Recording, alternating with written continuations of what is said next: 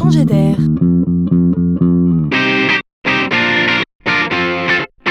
C'est la chronique de Laurent Collen. Quand on interroge certains devins ou futurologues sur 2028, alors on est en droit d'avoir quelques petits frissons dans le dos. Que disent-ils, nos Nostradamus? D'abord, ils s'accordent à dire que la planète sera en péril et le contexte sociétal saturé de tensions.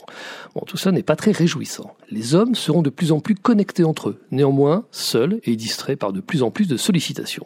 En conséquence de quoi Face à ce sentiment d'anxiété, l'homme aura une envie forte de reprendre le contrôle de sa vie et de ses émotions, comme s'il se rebellait vis-à-vis de l'homme imparfait qui régnait jusque-là. Et le salut, disent-ils, viendra de la science. Nous allons nous scientifiser. Euh, comment ça, ce mot n'existe pas? Mais si vous verrez en 2028, ce mot existera. Demain, des puces et des lacets neuronaux liront nos données biologiques, nos émotions, nos habitudes nutritionnelles. Connectés à ces informations, des acteurs bienveillants, experts, livreront les repas dont nous aurons besoin, mais aussi des produits stimulants en microdoses pour booster notre humeur, notre énergie.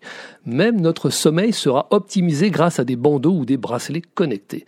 L'homme usera, voire abusera des connaissances scientifiques nouvelles pour demeurer compétitif dans la course. D'un côté, l'homme va tout faire pour gagner en performance, et de l'autre, il va tout faire pour se connecter aux communautés, toujours en quête d'humanisme et de partage.